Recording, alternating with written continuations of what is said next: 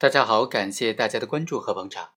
前几期节目当中呢，我们都分析了一个经典的案例：主债务人向某向债权人农商银行借款了三百万元，林某和周某提供连带责任保证。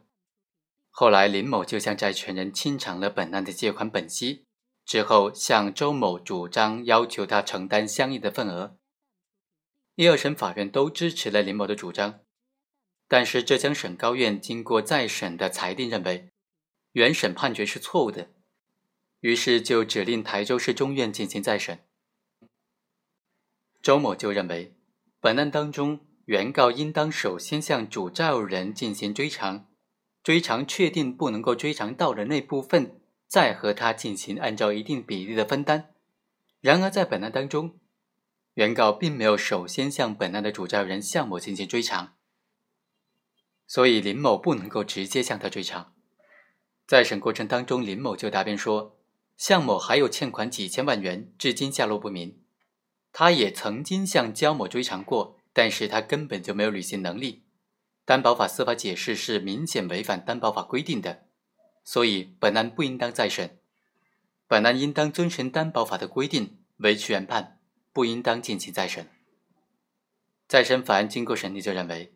本案的争议焦点是连带责任保证人在承担的保证责任之后，向共同担保人追偿之前，是否必须先以仲裁或者诉讼的方式向主债务人追偿呢？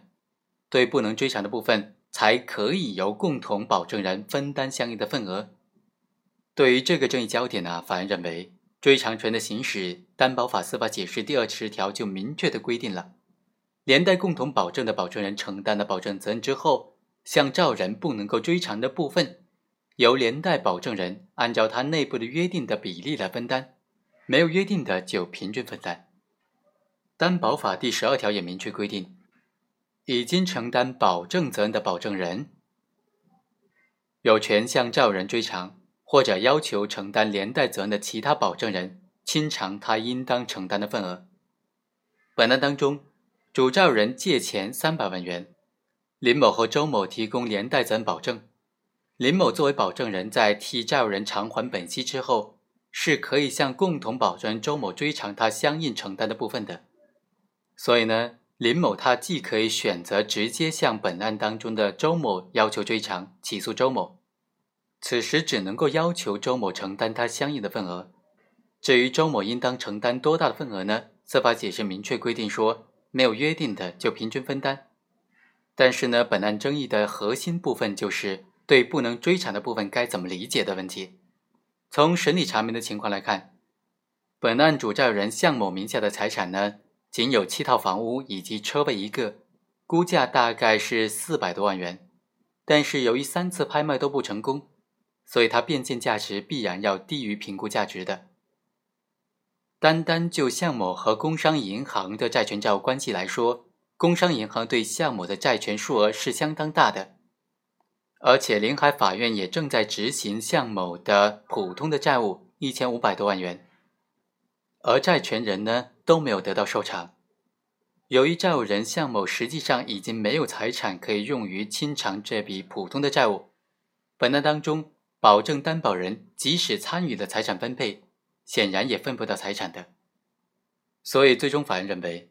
本案当中，担保人都有对债务人进行追偿的权利。本案没有必要撤销原审的判决。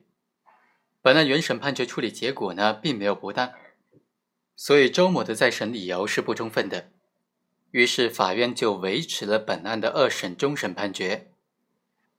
到这里呢，这个案件就算讲完了。这个案件经过了一审、二审、再审的裁定，以及最终进行再审的审理。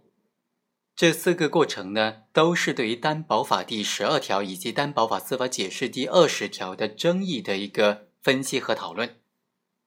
对于这类案件的处理啊，具有很大的参考意义。好，感谢大家的关注和捧场，我们下期再会。